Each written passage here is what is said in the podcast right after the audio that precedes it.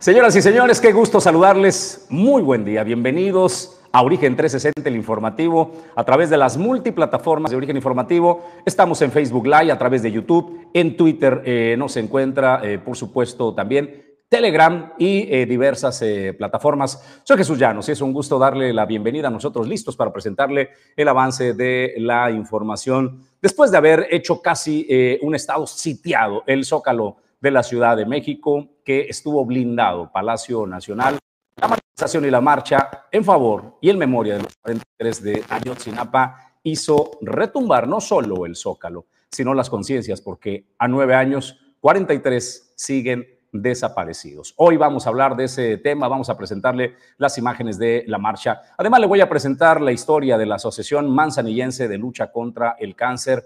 Conversamos con su presidenta, nos habla de los cientos de mujeres y de hombres que apoyan, cómo pues eh, les dan apoyo económico, psicológico y cómo les ayudan a llevar de una mejor manera este mal, pues eh, que no solo afecta en ocasiones al enfermo, sino a todo el entorno. Le presentamos también testimonios de personas enfermas de cáncer que están luchando contra la enfermedad, pero la buena noticia es que también hay casos en donde cuando se detecta a tiempo es totalmente curable. Así es de que hoy vamos a presentar esa historia. Y en avances de noticias, es un gusto saludar a mi compañero de Fórmula y Conducción, Julio César González. Buenos días, Julio. ¿Qué tenemos de avances? Buenos días, Jesús. Buenos días al auditorio de Origen 360 que ya nos acompaña desde muy temprano. Muy buenas noticias y es que no hay nada como apoyar a la educación, pero particularmente aquellos sectores que durante años fueron desatendidos. La gobernadora Indira Vizcaíno Silva, en gira de trabajo por el puerto de Manzanillo, eh, anunció la entrega de la primera etapa de lo que es el cambio de instalaciones del CAM Helen Keller en el puerto de Manzanillo. Y esto usted recordará que con el pasado sismo del 19 de septiembre de 2022 resultó esta, esta infraestructura educativa severamente dañada. Bueno, pues ya cuentan con un nuevo plantel para poder brindar seguridad y educación a los niños de la Helen Keller y de eso le tenemos también la información. Y desde luego también le comento, el programa Colibeca sigue avanzando. El día de ayer fue el turno del puerto de Manzanillo a los estudiantes de la Universidad Tecnológica de Manzanillo. Ahí la gobernadora entregó a más de 800 estudiantes las computadoras y bueno, reafirmó su compromiso con la educación. También Rosa María Vallardo hizo uso de la voz, ahí señaló que es la diferencia entre hacer un uso responsable, eficiente, honesto y transparente de los recursos públicos de sus impuestos y cómo estos aplicándose de manera eh, pues honesta y transparente pueden traducirse en beneficios directos para los sectores importantes, como en este caso la educación. Y desde luego, Evangelina Flores Ceseña, quien es presidenta de la UIS Género Asociación Civil, aseveró que se está trabajando para solicitar nuevamente la alerta de violencia de género contra las mujeres en el estado de Colima. Es una información bastante interesante lo que nos presenta eh, Evangelina Flores sobre eh, cómo se está manejando el tema de los feminicidios en el estado de Colima, cómo de pronto, pues las estadísticas no reflejan la realidad de lo que se está viviendo en este tema en el estado de Colima y de eso le tendremos también más adelante la información. Y desde luego también si usted, por ejemplo, conoce o tiene, o usted mismo en su familia tiene alguna, algún miembro del que es necesario eh, ajustar su estado civil, no tiene un acta de nacimiento, no tiene algo para identificarse, es importante que aproveche esta campaña que lanza el DIF estatal Colima. Rosa María Vallardo nos habla sobre este periodo de regularización que iniciará el primero de octubre hasta el mes de diciembre de este año 2023, los beneficios que usted podrá obtener y desde luego agilización de los trámites, identidad, sobre todo a los menores. Esto se da particularmente en los niños agrícolas en las zonas rurales del estado de Colima, que muchas veces se encuentran con que no tienen ni siquiera un acta de nacimiento. A ellos se les busca dar certidumbre. Estas noticias y más a través eh, de Origen Informativo, nuestra plataforma en Origen 360, el noticiario. A nombre del equipo, gracias. Hugo Nando está listo en el staff. Pedro Ramírez en controles y producción adjunta. Alejandro González Pulga también le va la bienvenida. Y Ulises Quiñones es nuestro productor general. Las noticias son posibles gracias a todos aquellos, nuestros patrocinadores, que hacen posible que lleguemos hasta ti cada día. Bienvenidos. Origen 360 es presentado por Grupo Jacesa dueño del mar Goodward Group, Cima Group, Torrepuerto Manzanillo, Holiday Inn Express Manzanillo, Grupo Automotriz Flosol, Grupo Silca, Restaurante El Marinero del Hotel Marbella, Acapulco Shipping, Agencia Naviera y Clínica Dental Lobcal. Esta leyenda es, eh, siguiendo la recomendación de Julio César González, quiero agradecer al presidente de la República y a la alcaldesa de Manzanillo, Griselda Martínez y Andrés Manuel López Obrador, que siempre nos dan material para poder nosotros presentar las noticias. Listo, don Julio César González. Así era. Bueno, pues también, así merito. Bueno, oiga, nosotros listos para entrarle a las noticias y vamos al comentario editorial. Se cumplieron nueve años de la desaparición de los 43 de Ayotzinapa. Cuando Andrés Manuel López Obrador era eh, opositor, era el candidato y su movimiento, el de Regeneración Nacional, eran oposición, ellos crearon pues un grito de batalla de los 43 desaparecidos. Fue el Estado, dijeron, hasta el hartazgo, fue el Estado. Eso fue uno de los clavos en el ataúd y en la cruz de Enrique Peña Nieto y su gobierno. Los 43 de Ayotzinapa terminaron de dilapidar el gobierno de Enrique Peña Nieto.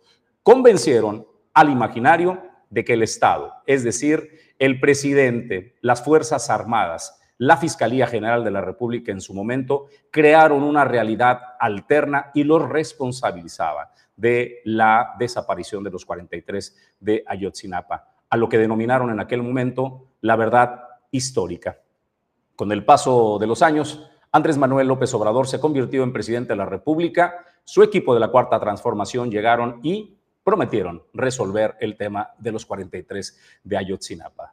Ayer, ayer fue la marcha para recordarlos. Y sabe, a nueve años de distancia, estamos más cerca de la verdad histórica de Peña Nieto que del grito fue el Estado de Andrés Manuel López Obrador y la cuarta transformación, Julio César González. Y es que hay conformidad, Jesús, por parte de los padres de los normalistas, pero también de grupos sociales que han apoyado este movimiento eh, de los padres de los 43 eh, estudiantes de Ayotzinapa. El abogado también, incluso Vidulfo Rosales, lamentó que sea el mismo Estado y que sea el mismo presidente y el gobierno de México que encabeza Andrés Manuel López Obrador, que en el pasado criminalizó al Estado en su momento, lo responsabilizó por ser los artífices eh, materiales también de, pues, de lo que ocurrió, de la matanza de, bueno, de la desaparición de esos 43 estudiantes de Ayotzinapa, sea hoy el Estado, las mismas personas quienes digan ahora, no, el ejército no fue, es inocente el ejército, incluso se han atrevido Jesús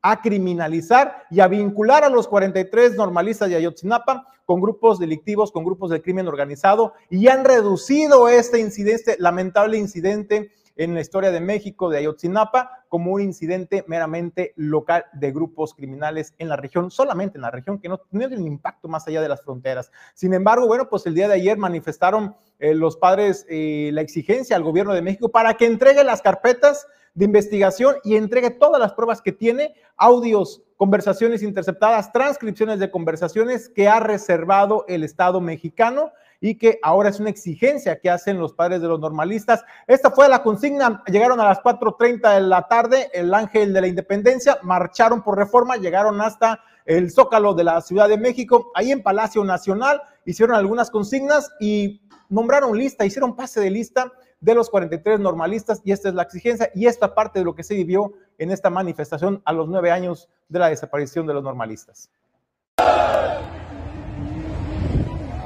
De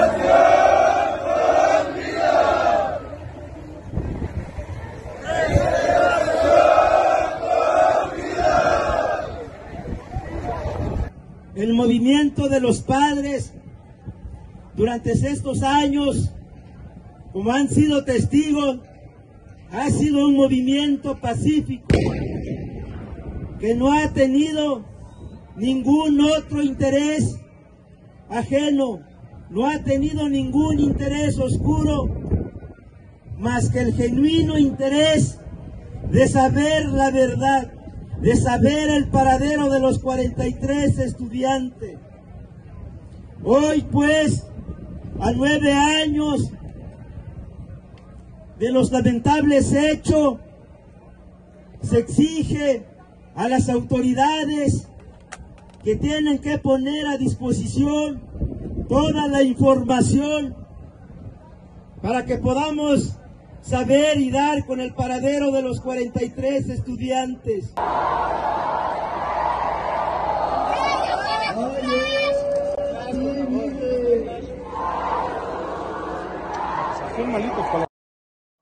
Narcoestado militar es la pinta en esa valla que eh, separó el Palacio Nacional del resto de los eh, manifestantes. Antes, la cuarta transformación, el movimiento del presidente abrazaba a estos 43 de Ayotzinapa, caminaban de la mano, recorrían eh, las calles de la Ciudad de México en las marchas cuando gobernaba Enrique Peña Nieto. Llegaban pues a manifestarse. Hoy, hoy le cerraron las puertas con vallas de acero. ¿Qué dice una de las madres de los 43 eh, normalistas respecto pues a que el presidente señala que son necios y que no quieren escuchar y no entienden razones? Dice, no somos necios como el señor presidente, sabemos leer, no hace falta que nos diga que leamos, estamos molestos porque no puede ser que no nos entreguen toda la documentación del caso. Este gobierno ahora quiere una segunda verdad histórica, dijo una de las madres de uno de los normalistas desaparecidos. Y así, con este grito que sigue siendo un grito de batalla. Vivos se los llevaron, vivos los queremos. De lucha, el movimiento de los padres y madres de los 43. Vamos a darle pues la palabra a una madre de familia. Vamos a invitar a la compañera Ida Hernández a que nos envíe un mensaje. Porque vivos se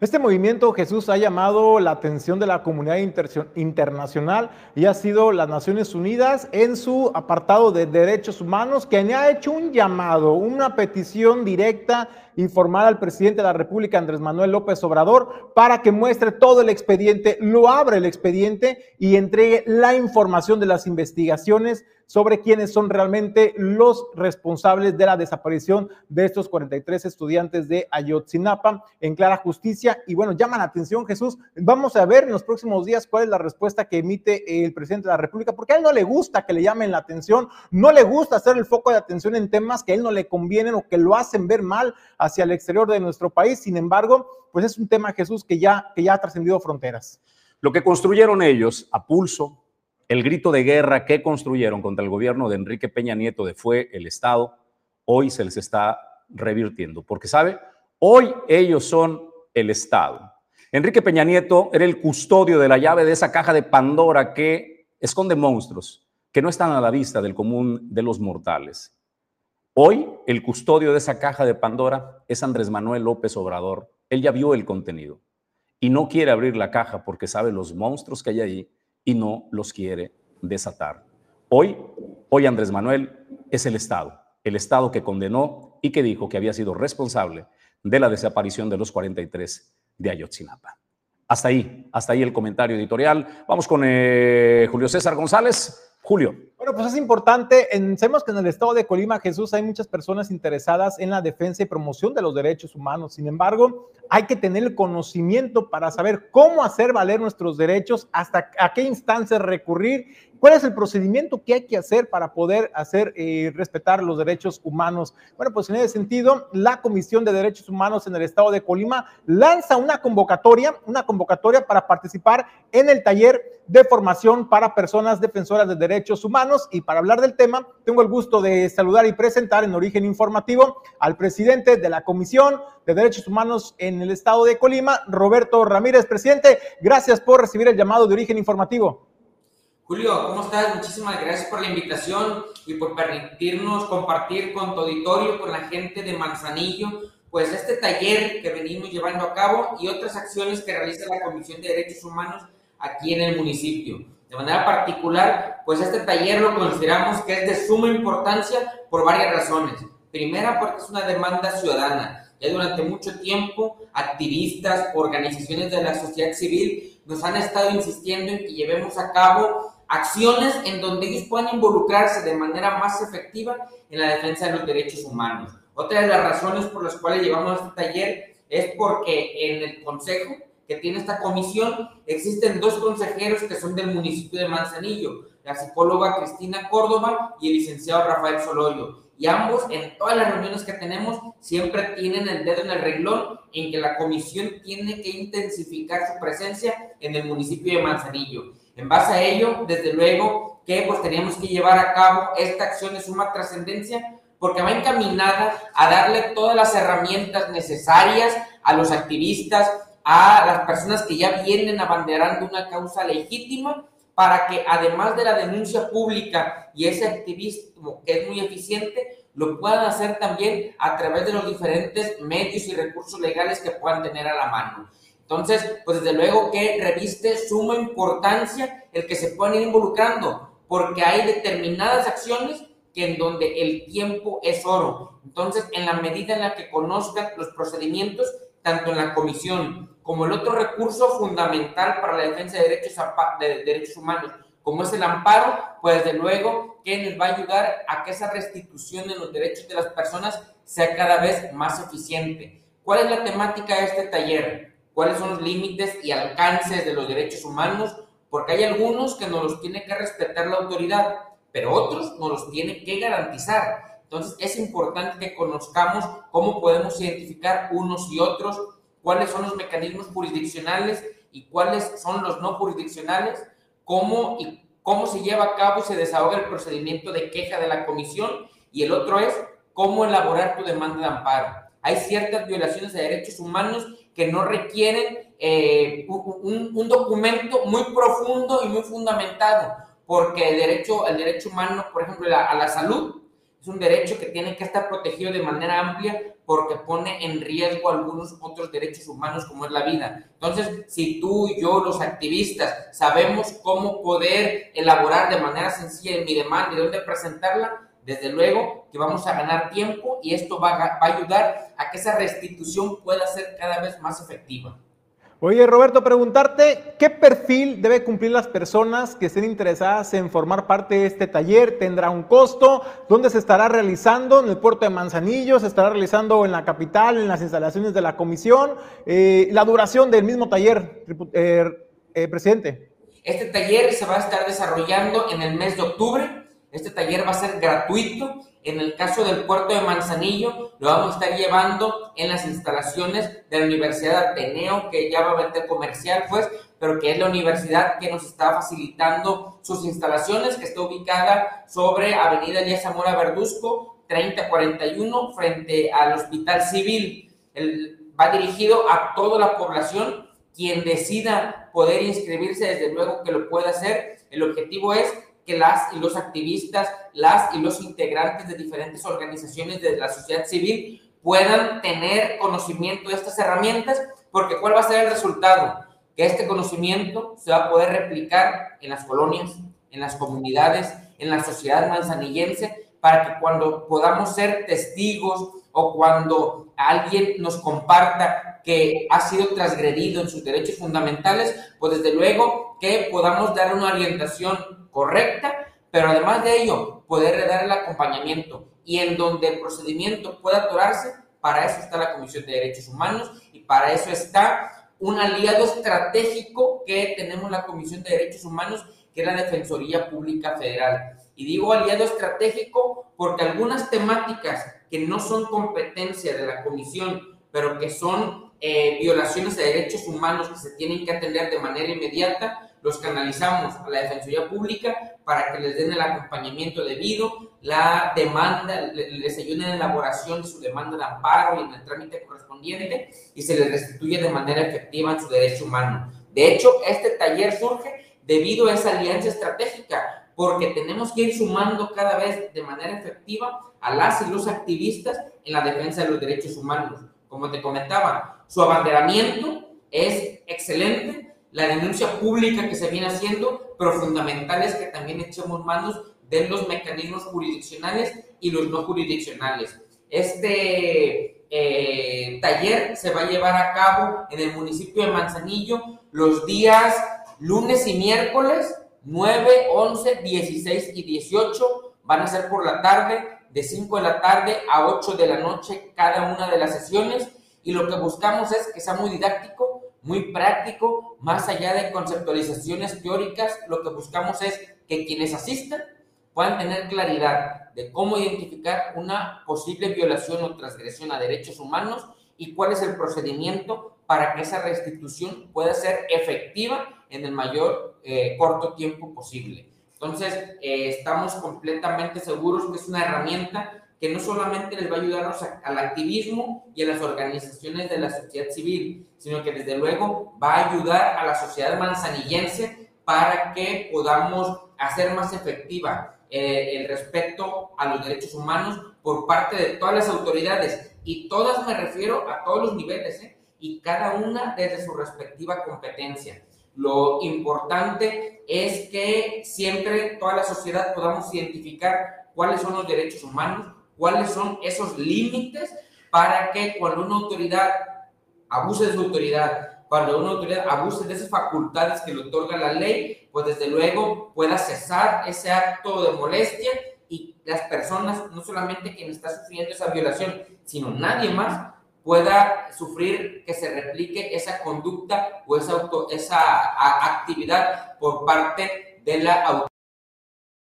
Oye, Roberto, pues es importante sociabilizar, como tú lo comentabas, sociabilizar las herramientas jurisdiccionales para eh, hacer una defensa de nuestros derechos humanos, pero también volvernos cada ciudadano que se vuelva el día de mañana un activista social, un activista por derechos humanos, el defensor de las injusticias, por ejemplo, si vemos que al vecino le cortaron el agua o que irrumpe la policía municipal, por ejemplo, de manera violenta en un domicilio particular para pues romper la armonía familiar y son abusos de autoridad que muchas veces las personas no saben a qué instancias recurrir porque es la misma autoridad quien te violenta son las mismas autoridades de salud quienes te niegan el servicio de tu, de tu tratamiento. Entonces las, las personas de pronto se quedan en un estado de indefensión, pero hay, hay caminos, hay mecanismos que seguir para poder defender los derechos. Y me parece que este taller es importante que eh, se realice en el puerto de Manzanillo para sociabilizar, insisto, las herramientas para la Defensoría de los Derechos Humanos. Agradecerte, presidente, la oportunidad de platicar esta mañana en Origen Informativo.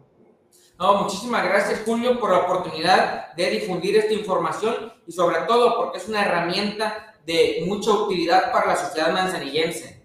Tenemos que estar cada vez más presentes y de manera más efectiva en el puerto de Manzanillo. Gracias, Roberto, presidente de la Comisión Estatal de Derechos Humanos en Colima. Y ya sabe, el taller, el taller que se estará realizando en el puerto de Manzanillo para que eh, saber qué paso seguir y cómo defender nuestros derechos en el estado de Colima. ¿Qué se necesita para la grandeza? Para mirar de frente y saber que lo estás logrando. ¿Qué se necesita para caminar en la cima?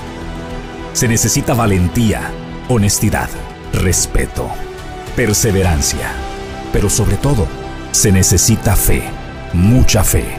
Ningún camino es fácil, pero solo uno te puede llevar a la cima. Cima Group, 22 años, siendo la montaña que se mueve por la fe. Felicidades. Grupo Jacesa, más de 30 años en Manzanillo. Cuenta con la mejor terminal de carga general de los puertos de México. Terminal de servicios, transporte y servicios aduanales si deseas importar o exportar desde Manzanillo, Grupo Jacesa es tu aliado confiable.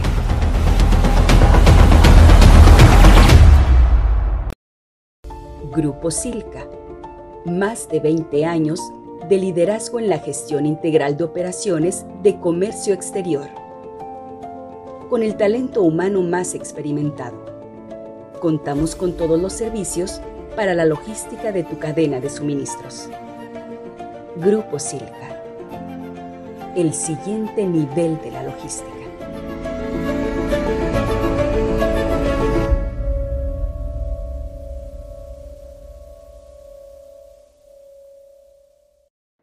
Les recuerdo que hoy, hoy es miércoles de Sobre la Mesa, el programa de debate y análisis que tenemos eh, con nuestros participantes. Ahí está eh, Dulce Huerta, la presidenta estatal del Movimiento Regeneración Nacional, Marta Leticia Sosa Gobea del Partido Acción Nacional, Arnoldo Vizcaíno de Morena y Arnoldo Ochoa del Partido Revolucionario Institucional. ¿De qué vamos a hablar hoy? Hoy vamos a hablar de la violencia en general contra las mujeres y también, por supuesto, como tema, la violencia política de género en el país y en el Estado. Así es de que no se pierda sobre la mesa. A las 11 de la mañana estaremos en vivo para que nos acompañen todas las plataformas. Vamos a otros temas y a más eh, noticias. El cáncer, el cáncer eh, es eh, un tema que no solo afecta al enfermo, el cáncer es una noticia devastadora que derrumba principalmente a la persona que lo padece, pero también a su alrededor. Nos cuenta Marta eh, García, que preside la Asociación Manzanillense de Lucha contra el Cáncer, que existen historias de mujeres que cuando son diagnosticadas con cáncer son literalmente abandonadas. No solo tienen que luchar contra la enfermedad, la tienen que enfrentar sola en gran cantidad de casos. Conozca, por favor, a Marta García. Ella preside la Asociación Manzanillense de Lucha contra el Cáncer, que es un alivio para cientos de hombres y de mujeres que requieren de ayuda para poder hacer frente al cáncer. No solo anímica, no solo ayuda psicológica, sino con eh, recursos materiales, con dinero, con medicamentos, con elementos que se requiere para poder hacerle frente al cáncer. La doctora Marta Rosa García Maya, presidenta de la Asociación Manzanillense de Lucha contra el Cáncer. Claro, esta asociación nace en 1996 y ha trabajado continuamente. Yo entré en el 2011 y tengo 12 años trabajando para ella y como voluntaria, como secretaria, etcétera, hasta llegar al puesto de presidenta. Eh, pues eh, ayudar, ayudar al que más lo necesita para darles una mejor calidad de vida a los pacientes con cáncer de manzanillo. Apoyamos a hombres y mujeres y con cualquier tipo de cáncer. Eh, los niños generalmente nosotros los canalizamos a Colima, a Manca. Son diferentes tipos de ayuda. Principalmente los eh, pacientes con cáncer tienen que ir a Colima. Entonces la ayuda es sus viáticos para que ellos puedan recibir sus tratamientos, sus consultas y a veces algunos eh, estudios que tienen que hacerse en Colima. Esa es una parte. La otra parte pues los ayudamos con estudios, con medicamentos, con terapias psicológicas. Cuando la persona tiene cáncer de mama desarrolla otra enfermedad que se llama linfedema. Entonces a esas personas les damos unas mangas que valen 3.800 pesos, también las ayudamos con eso. Eh, las que les hacen la mastectomía les damos el brasier especial, también les damos las mamas que también valen como 3.000 pesos, pues para que ellas se sientan bien. ¿No? Entonces esa es una parte. Y la terapia psicológica que es muy importante eh, ahorita tenemos una psicóloga nueva eh, con nosotros trabajando que está haciendo un grupo de pacientes para aprender a, llevar la enfermedad. Van a hacer 14 sesiones todos los jueves de 5 a 7 de la tarde. Y bueno, ellas en algunas ocasiones han dicho, para mí es mejor que no me dé lo del boleto ir a Colima y la terapia psicológica. Tenemos siete años con psicólogas diferentes, han, pasado tres por nuestra institución y también se le da la ayuda este, individual. Si la, psicóloga detecta que esa paciente necesita una terapia individual, también se le da. Esto no tiene ningún costo. Lo único que ellos tienen que hacer es acercarse a nosotros, traer su, diagnóstico, su receta, eh, su INE y se les da de alta y entonces ya se les apoya con todo lo que se pueda. Pues tenemos ahorita 114 pacientes, pero quiero comentarle que hay algunos este año nos ha tocado que no necesitan, por ejemplo, nada más los boletos para ir a Colima, sino necesitan los estudios, los medicamentos. Tenemos un paciente que necesita un catéter. Cuando algo es muy caro, como este que vale como 12 mil pesos, pues estamos unidos con otras instituciones, como es el Hospital de Cancerología. Entonces, Cancerología pone una parte, nosotros los mandamos a otras asociaciones y lo que les falte, nosotros se los tratamos de dar para que se dé el medicamento o el estudio o este catéter, por ejemplo, que necesita este paciente, ¿no? Entonces, Cancerología, por ejemplo, aportó con 4 mil pesos, otra institución con 2 mil 500 y nosotros le vamos a dar como 6 mil 200 pesos. Este año, pues ganamos varios proyectos. Este, uno es el del OXO, eh, del redondeo, que estamos muy agradecidos. Nos dieron 128 mil 857 pesos. Es un dinero que no va condicionado a nada. Eh, lo ganamos en el redondeo, se nos da y nosotros lo ocupamos en lo que nosotros necesitemos. Participamos en proyectos también como el de Monte del Piedad, Laboratorio Sofía, etcétera, pero ellos hacemos el proyecto y decimos, de 100 mil pesos que nos pueden dar, vamos a ocupar 30 para, para boletos, ¿no? 20 mil para mangas, 10 mil para medicamentos, etcétera, y todo ese dinero se tiene que justificar, tiene una factura, se entrega el proyecto, se entregan los gastos y este y va condicionado y este que ganamos este del redondeo pues no, porque si la gente necesita por ejemplo ese catéter, bueno pues nosotros de ahí lo, lo utilizamos. Siempre tratamos de enviarle a nuestros benefactores cuando no es Montepiedad porque ellos pues exigen muchas cosas, que sepan en qué se utilizó el dinero que nos dieron, ¿no? Hay un empresario que el año pasado lanzó una convocatoria, nosotros ganamos esa convocatoria, le pedimos únicamente para viáticos, para boletos, y bueno, le hicimos llegar todos los pacientes que se ayudaron. Entonces, esa es la forma en la que trabajamos. Y también hacemos pues eventos, ¿verdad? Tenemos el baile tradicional de nosotros. Este, este año lo hicimos en mayo, pero antes era en octubre, por el mes del cáncer, el 19 de octubre, el cáncer de mama. Eh, hacemos desayunos, tenemos rifas, y pues es la forma en la que captamos, también tratamos de llegar a los, pues a los empresarios y pues generalmente la puerta que tocamos nos ayuda. La ayuda que necesitamos es mucha, pero bueno, agradecida con todos ellos.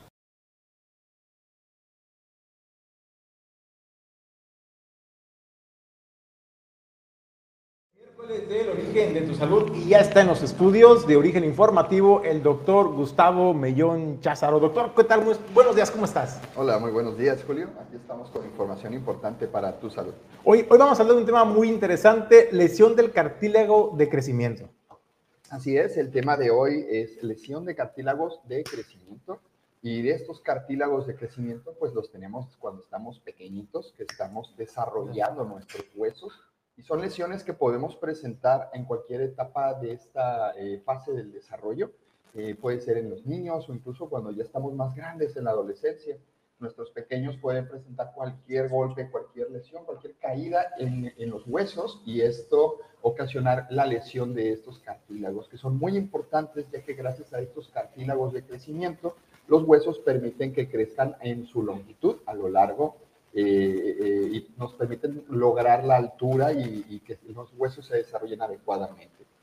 ¿Qué es lo que puede pasar? Bueno, como una fractura, pues primero tienes el antecedente del golpe o la torsión de la extremidad y al momento de nosotros presentar la lesión, el hueso se desliza, es muy parecido a una fractura, solamente que va a afectar esta parte tan importante eh, que es el cartílago de crecimiento muy importante, pues eh, cuando uno eh, tiene, uno pequeño tiene una lesión, eh, vamos a encontrar dolor, se va a inflamar la parte contundida o lesionada y en el caso de las extremidades superiores, las manos o los brazos pueden presentar dificultad para moverse o las piernas simplemente no van a poder pisar, no van a poder apoyar y se dolor en esta zona que bueno, es importante siempre llevarlos a valoración para que lo vea un médico no automedicarlos, jamás de la vida llevarlos a sobar o llevarlos a, que los, los, masajen, debido a que cuando presenten este tipo de, lesiones, el momento en el que les eh, soban o les mueven la extremidad, van a empeorar la lesión, se puede eh, convertir en una lesión más grave.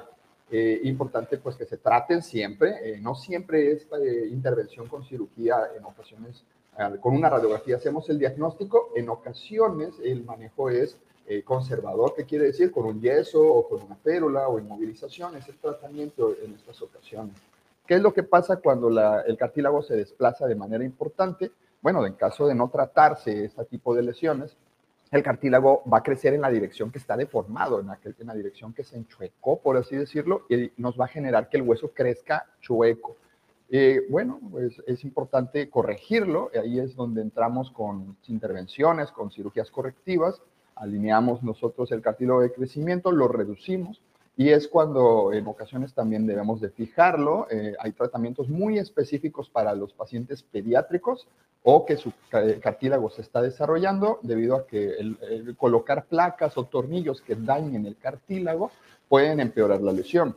Entonces, lo más importante, hago hincapié, es diagnosticar la lesión, evitar dañarlo a más, evitar generar más daño inmovilizamos y de ahí bueno, va a depender completamente el tratamiento de estas lesiones. Doctor, ¿a cuánto tiempo si alguien sufre algún golpe, por ejemplo, en el deporte, algún accidente que le genere esta molestia, cuánto tiempo puede permitirse la persona en, en acudir a un tratamiento o a un este, diagnóstico? Sabemos que el tiempo es importante, sabemos que también se puede inflamar la articulación, hay que esperar a que desinflame, tomar a desinflamatorios, antibióticos o algo, desinflamatorios, perdón, particularmente eh, para saber la seriedad de la lesión, después ya poder ir al diagnóstico, pero ¿cuánto tiempo, doctor? Porque mucha gente lo deja pasar y sigue, después se vuelve un problema crónico y vienen, por ejemplo, como tú lo comentas, una lesión del cartílago de crecimiento maltratado puede generar después que crezca o deforme o que no crezca de acuerdo la, la extremidad o la, o, la parte del, del hueso. Claro, Julio, el tiempo es muy importante. Debemos nosotros de recibir atención inmediatamente cuando tenemos este tipo de lesiones, debido a que si nos esperamos, eh, puede empeorar la lesión. Cuando nosotros tenemos esta lesión en el cartílago de crecimiento, hay una hemorragia interna, hay un sangrado interno en este cartílago que está vascularizado y esto eh, va a hacer que eh, se ocasione inflamación en el momento agudo, en el momento de la lesión tenemos hasta 48 horas, es decir, dos días para acomodar la lesión, debido a que después de dos días, esta sangre, esta inflamación empieza a ocasionar que se pegue. Entonces, si nos esperamos más de dos días, el especialista si tiene que enderezar este hueso, eh, digo, si no está mm, desplazado, si no hay que movilizarlo, no hay que acomodar la lesión, no hay tanto problema, pero si nos esperamos más de dos días, se, decimos que se enfría, es decir, baja los mediadores inflamatorios, baja la inflamación y eso ocasiona que empiece a, pegar el cartílago de crecimiento. Entonces, ¿qué es lo que pasa? Al momento de quererlo acomodar, se ocasiona una segunda lesión. Entonces, cada vez que se está lesionando, cada vez que se está moviendo este cartílago, eh, empeora el pronóstico. Eh, no todos les va mal, pero desafortunadamente con lesiones muy delicadas, muy eh, fuertes de este cartílago, eh, empeora el pronóstico en relación al crecimiento del, hueso. En cuanto más grave es la lesión, más afectados están estas, estos elementos celulares que permiten el crecimiento óseo, mm, podemos generar un acortamiento de la extremidad. No nos vamos a dar cuenta inmediatamente, pero si es muy pequeño el paciente, con el crecimiento va a tener más secuela y le puede quedar más cortita la extremidad, dependiendo también el nivel donde se ocasione la lesión eh, y en qué hueso. Es que para eso era la pregunta, doctor, porque los que practicamos deporte, pues la naturaleza del ser humano es ser, muy necios. Entonces, un golpe, una fractura o algo de repente en el deporte o un golpe en accidente, eh, esperamos a que se nos baje. Ya se nos va a pasar el dolor, se nos va a bajar la inflamación, pero tenemos 48 horas para precisamente poder corregir en caso de que se trate de esta lesión del cartílago de crecimiento, corregirlo de manera oportuna para evitar después, pues, que se vaya a hacer un desarrollo anormal, ¿no? Es correcto. Siempre a ponerle atención a los pequeños cuando se quejan de dolor después de un golpe, incluso si no vimos que se golpea el pequeño, o que recibió un traumatismo, hacerle caso, decir, si llega el pequeñito y te dice me duele, o con su forma de darnos a entender de que algo no está bien o que algo le está molestando, siempre llevarlo a un médico, no dejar pasar demasiado tiempo. Podemos incluso este, llevarlo a consulta con cualquier médico para que pues, nos haga un diagnóstico. Eh, aquí, bueno, ya este médico, si considera que sospecha de una lesión en, esta, en este nivel, en el nivel de los huesos, siempre pedirá primero el estudio inicial, son las radiografías y con base con eso eh, es necesario que lo vea el especialista. Eh, importante mencionar también que no todos los médicos tienen esa formación en identificar las lesiones de cartílago de crecimiento, debido a que como en la experiencia del médico no es tanto ver eh, general, no es tanto ver esta, esta parte de los huesos que realmente en la radiografía no se ve pero si alcanzamos nosotros a apreciar los núcleos de osificación, que sí se ven en la radiografía, el cartílago no se ve para nada en esta radiografía, y es muy importante que, bueno, si, si, el dolor persiste, a pesar de que el médico le está dando medicamento, que le está dando medicina para el dolor o la inflamación, o ve muy evidente una deformidad, se ve chueco el hueso, pues sí mandarlo con este especialista. Y bueno, ahí nosotros en la clínica tenemos estos especialistas que ahí damos a la orden para cualquier diagnóstico y cualquier atención. ¿Dónde se encuentra la clínica, doctor? Nosotros nos encontramos en la avenida Elías Zamora Verduzco, número 62, en el barrio 1, Valle de las Garzas, frente a Bodega Aurora. Y cualquier eh, consulta, cualquier eh, atención, los teléfonos son 314-33-545-75, estamos a la orden. Gracias, doctor Gustavo Mellón Chazar. Gracias a ustedes. Nosotros vamos a más eh, noticias y en otros temas para presentarle de información. El día de ayer estuvo de gira de trabajo la gobernadora Indira Vizcaíno en el puerto de Manzanillo. Una buena noticia que ya había anticipado eh, Rosy Vallardo, quien es el enlace del gobierno del estado de Colima en el puerto de Manzanillo, además directora del el DIF, era la entrega de la primera etapa de este centro de atención múltiple Helen Keller. Eh, recordarle solamente que a, raíz del sismo del año pasado, del 19 de septiembre del 22, quedó eh, pues en condiciones difíciles para poder eh, continuar ahí y tuvieron que salir. El tiempo que llevó la preparación de esta primera etapa es que se realiza ya la entrega de manera oficial. Además, no solo influyó pues el tema del sismo para que eh, Helen Keller fuera movido de ahí, esta escuela para atender a niños con necesidades especiales. El medio ambiente eh, donde estaba esta escuela también representaba un riesgo para los alumnos. La buena noticia es que gracias al trabajo de padres y madres de familia y de personas interesadas en Helen Keller, al igual que el gobierno del estado de Colima, se entrega la primera etapa. Estuvimos en el Camp Helen Keller Ustedes lo conocen aquí en Manzanillo muy bien, la historia del CAM. Y la verdad es que hacía años que ellos habían estado solicitando una reubicación porque el lugar en el que se encontraban pues tenía muchas cosas que no les beneficiaban al propio proceso de formación de sus niñas y niños, banquetas, desniveles, falta de barandales, contaminación en los alrededores y con el pasado sismo de septiembre del 2022, pues se le agregaron algunos problemas en materia de infraestructura. Nosotros nos comprometimos a llevar a cabo una reubicación, fue más compleja de lo que nos la habían platicado, sin embargo, pues ya hemos invertido más de 5 millones de pesos, estamos invirtiendo otros ocho y medio aproximadamente para poder concluir. Ya ahorita está concluida la primera etapa, ya se van a estas nuevas instalaciones. En diciembre queremos entregarles la segunda etapa y el entusiasmo que veíamos de sus maestras, de padres de familia, de las alumnas y los alumnos, de saberse importantes como lo son y tomados en cuenta como siempre debió haber sido por un gobierno estatal, cuando en el pasado pues nomás les decían que sí, pero nunca les decían cuándo. Eh, me llena también de satisfacción porque son de esas cosas que quedan grabadas, ¿no? Que yo les decía, tal vez en el pasado había políticos que esas decisiones nomás las tomaban en función de ¿y cuántos estudiantes son y cuántos votos representan? Ah, si son poquitos, pues no conviene. Y ahora las cosas son completamente distintas. Es pensamos en que todos merecen esa acción de gobierno para generar un mundo con más justicia y que esta inversión de 13 millones de pesos hasta resulta poco cuando estamos hablando de niñas y niños con discapacidad que tienen tal vez la necesidad de una educación especializada, pero que además tienen el mismo derecho que cualquier otro a recibir toda la atención necesaria. Entonces, de verdad, cuando tengan una oportunidad, dense una vuelta por la nueva escuela Helen Keller para que vean qué bonito está quedando.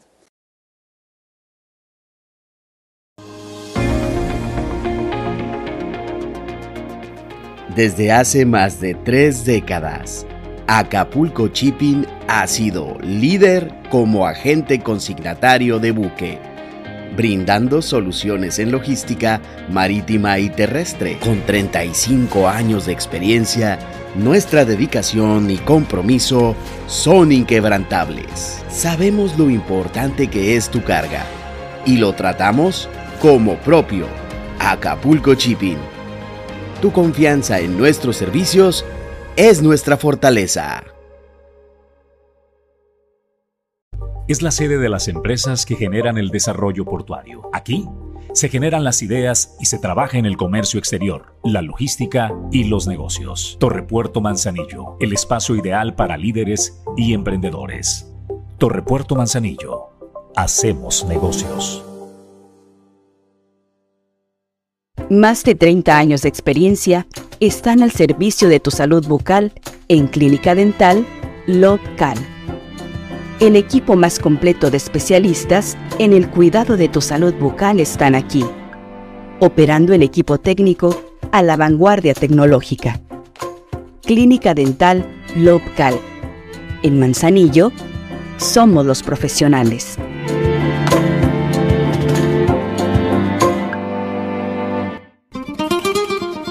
El ícono de la cocina española en Manzanillo.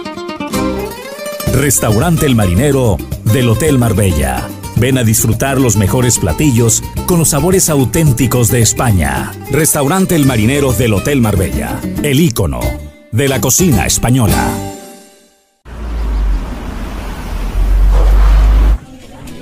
Oye, Gabel Nuevo. Dicen que tiene tanto estilo que diseñadores top le piden consejo. Supe que es tan eficiente que puede hacer dos cosas a la vez. Y luego ganó millones en línea vendiendo broches de Catarina.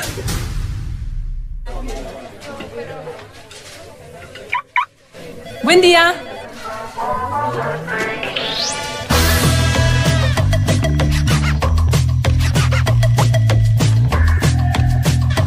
Cuando encuentras diseño deportivo, conectividad total y un motor turbo eficiente, lo haces en el nuevo Chevrolet Onix 2023. Chevrolet Onix dice todo de ti.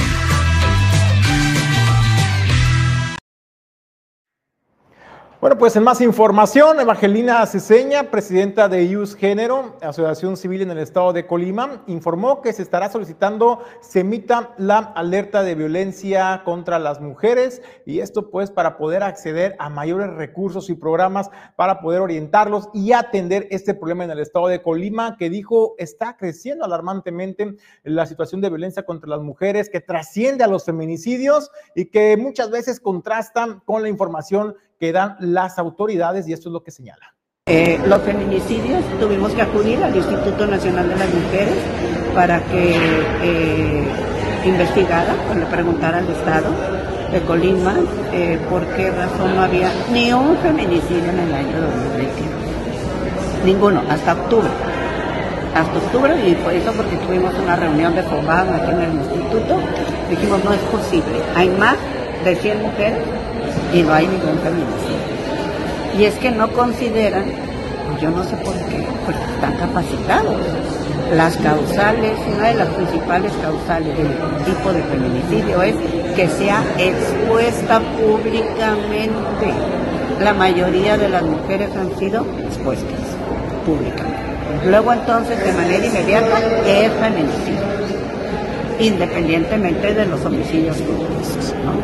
Y la trata de personas, que era un delito que no se había visibilizado en Colima, hoy día ya está en las estadísticas del secretario. Y eso es muy importante porque nosotros siempre hemos considerado que las desapariciones se deben a trata de personas.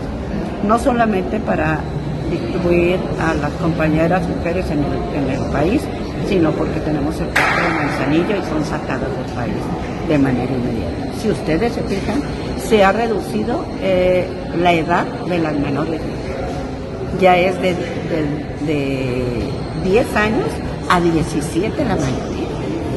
Y casualmente, no sé la razón, de una edad de 38 años fueron sustraídas 6 mujeres. Es algo muy sintomático que no sabemos por qué sucedió todavía tenemos que hacer un, estudio sobre la georreferenciación ¿no? de colonias que están en estado de riesgo. Mencionaba usted que van a solicitar una ley. Eh, sí, estamos ya. Eh, vamos a incorporar estos últimos datos del día de ayer, eh, que pues no son los tan definitivos, ya eran definitivos, sobre desaparición de niñas y mujeres en el estado de Colombia. Estamos participando varias ah, organizaciones de la sociedad civil y la vamos a presentar de manera inmediata. No podemos ya volver a quedarnos. La alerta de violencia de género que está declarada para el Estado de Colima tiene dos años que Conavit no la cumple. El programa de Colibecas eh, Computadoras en nivel universitario es una realidad que está ayudando a miles, a miles de estudiantes en el estado de Colima. Le tocó el turno a la ciudad y puerto de Manzanillo en la Universidad Tecnológica.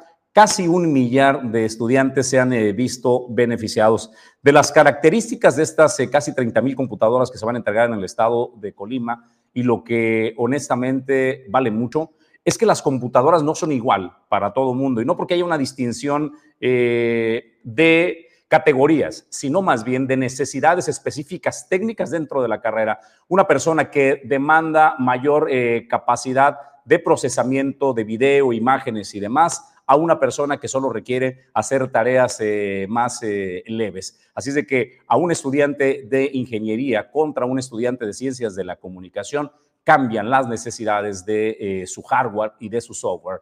De esa manera están diseñadas también la entrega de computadoras que se están realizando en el puerto de Manzanillo. Rosy Vallardo, enlace del gobierno del estado de Colima, habló así en la entrega de casi este millar de computadoras a la UTEM. Colibecas. Colibecas es el programa más grande históricamente en el estado de Colima que beneficia jóvenes al mismo tiempo. Es también uno de los más grandes a nivel país y por supuesto también en el continente. Durante muchos años nos dijeron los gobiernos de antes, es que la juventud es primero, es que Hola, Es que los jóvenes son nuestra prioridad. Las juventudes hay que cuidarlas, hay que impulsarlas, pero todo se quedaba en palabras. Y hoy, con hechos, acciones concretas, políticas públicas dirigidas a la educación, nos ha demostrado nuestra gobernadora que sí atiende a las juventudes, que se nos genera todo este tipo de oportunidades que antes nos negaban y que para muchos jóvenes y para muchas jóvenes también fue motivo para unirse a algún tipo de conductas antisociales porque no tenían las herramientas para seguir estudiando. Y bueno, pues el sistema educativo estuvo prácticamente colapsado, en abandono, la infraestructura también de la educación estuvo prácticamente abandonada. Y este programa a mí en lo particular me hace sentir muy emocionada, muy contenta, pero sobre todo también muy orgullosa, porque es el único, el único estado, el estado de Colima, el que tiene un programa de este nivel. Nosotros, o ustedes, mejor dicho, pero las juventudes en general, vamos a pasar de un rezago digital de esta brecha digital que se fue generando contra las escuelas privadas, por ejemplo, vamos a generar de, vamos a pasar de eso a ser de los estados más novedosos, de los estados que van a la vanguardia tecnológica. Y también mencionarle, porque por ahí he escuchado, pues sí, pero es que este programa se paga con nuestros impuestos. Pues claro que se paga con nuestros impuestos. Con estos impuestos que hace muchos años no nos cuentan, que no los veíamos volver en beneficios a las personas con los impuestos que antes se robaban y que solamente generaban beneficios para unos cuantos. Yo recuerdo a la sociedad en general, parientes, amigos, vecinos, que se quejaban del pago de impuestos y decían, es que, ¿por qué vamos a pagar? ¿Por qué tenemos que pagar impuestos si al final solamente es que se los roben para que terminen en los bolsillos de unos cuantos? Pero hoy tenemos la posibilidad no solamente de verlo en las redes sociales y de estar pendiente de los logros, sino que tenemos un gobierno cercano que platica con nosotros, que nos informa día a día qué es lo que se está haciendo con esos impuestos. Y además de este programa, de este gran programa de polibecas, pues tenemos todo, por ejemplo, lo que se ha invertido en Manzanillo. Alrededor de 100 millones de pesos en obra pública, por ejemplo, escuelas, mantenimiento de escuelas que tenían más de 20 años, no se les daba un mantenimiento, eh, carreteras, el arreglo de carreteras que también tenían muchísimos años que no se les daba mantenimiento, y no porque no hubiera dinero, ¿eh? sino porque simplemente no lo gastaban en lo que tenían que gastarlo. Dulce Huerta, presidenta del Movimiento de Regeneración Nacional en el estado de Colima, habló sobre lo que se espera para el 2024. Bueno, pues ya vaticinó desde ahora Dulce Huerta que van por el Congreso del Estado y van a ratificar los municipios en los cuales Morena pues está gobernando. Además también habló de un tema muy importante, pues de las negociaciones, de los acuerdos al interior de la coalición, porque hay que recordar que va también el Partido, Partido del Trabajo y el Partido Verde Ecologista de México, pero ¿qué creen? Hay un tercero que se quiere meter al respaldo de Morena y es el Partido de Encuentro Solidario. También señaló Dulce Huerta, bueno, pues que hay hay personajes políticos de todos los partidos que están levantando la mano para convertirse en candidatos en 2024. Dice, vamos a escuchar todos y nos vamos a poner de acuerdo porque todos tienen cabida en el proyecto de la cuarta transformación. Estamos insistiendo mucho en el tema de la unidad porque evidentemente viene un proceso interno eh, que, pues bueno, tendrá que dar apertura a que varias compañeras y compañeras se registren. Ya tenemos quienes han dicho me interesa esto, han estado trabajando todos de manera eh, pues coordinada junto con el movimiento. Esperamos que en los próximos días también, eh, o meses incluso, ya tengamos la definición de cuál va a ser el proceso a nivel local. En alguno de los casos habrá que tener encuesta porque recordemos, si se va construyendo una alianza con los demás partidos políticos, tendremos que ir entonces viendo cuáles son los mejores perfiles que tendrán que ir a la competencia. Eh, del Congreso Nacional eh, de Consejeros Nacionales de nuestro movimiento, principalmente dos temas. Uno, que la política de alianza la votamos para que entonces ya a nivel nacional pudiera darse la apertura de trabajo en equipo con el Verde y con el PT, incluyendo ya a Morena. En esa reunión estuvieron también quienes coordinan la bancada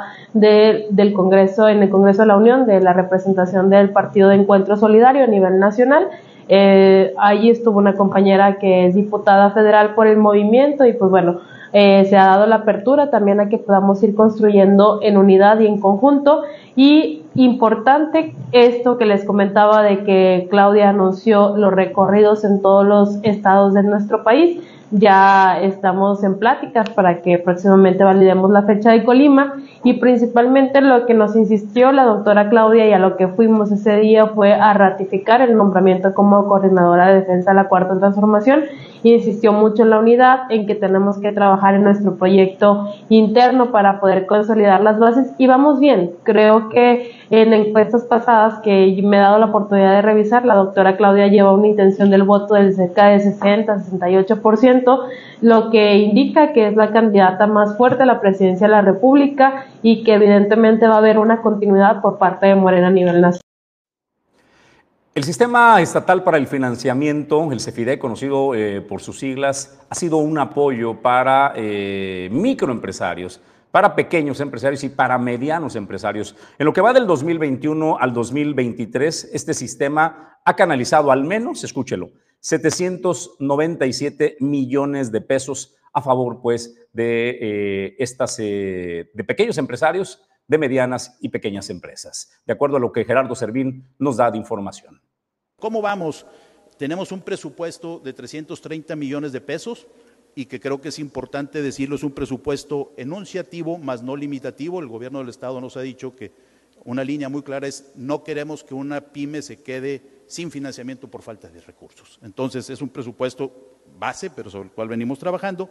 Al, con corte al 31 de agosto tenemos un otorgamiento de 173 millones de pesos, que si lo comparamos con cifras adelante por favor, del, cómo vamos con el año pasado, pues prácticamente estamos al nivel. Entonces esto nos hace efectivamente ver que vamos a llegar a la meta. Además ahorita tenemos proyectos por cerca de 120 millones de pesos que están ya en tubería, que estarán próximos a salir los financiamientos en próximos días y más los que se acumulen en lo que resta del año. Efectivamente, históricamente, el último trimestre del año es cuando el sector empresarial demanda más recursos porque viene el cierre de año y entonces pues ya ellos están viendo si efectivamente cuentan con más disponible y esto les permite hacer algunas inversiones.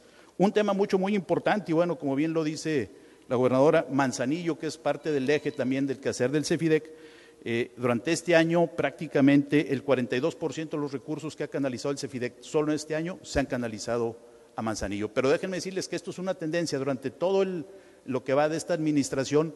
Cerca del 45% de los recursos se han canalizado a Manzanillo. Y un tema mucho, muy importante, esto es un beneficio que llega a las empresas de los municipios, pero que los municipios no hacen una aportación. El gobierno del Estado es prácticamente quien está aportando todos los recursos para el CEFIDEC. De ahí, bueno, prácticamente pues, seguiría Colima, Tecomán, Villa de Álvarez, Cuauhtémoc, Carmería, y el tema importante es que tenemos presencia con crédito en todo el Estado. Adelante, por favor. Eh, en la parte de prosectores, bueno, pues un tema muy importante es Manzanillo y la economía de Colima se maneja mucho con los servicios. Manzanillo, ustedes lo saben mejor que nosotros, Manzanillo, el puerto y la parte turística son servicios. Entonces, el 55% de los recursos que se han canalizado han sido al sector servicios. ¿Cuál es la vocación real del CEFIDEC? Es que aquellas personas que no tienen acceso de crédito en bancos, bueno, se abra esta área de oportunidad en gobierno que han ido eh, haciendo menos complejo el poder accesar eh, a un crédito. Tienes eh, que presentar, pues, cuando se requiere ya de cierta cantidad de, dinero, de un millón hacia arriba, pues tienes que ofrecer ciertas garantías, ¿no? No estar en buró de crédito, tener un respaldo que acredite que eres digno de crédito. Pero una vez que tú pides crédito y eres un pagador puntual, pues como en cualquier institución crediticia, crece.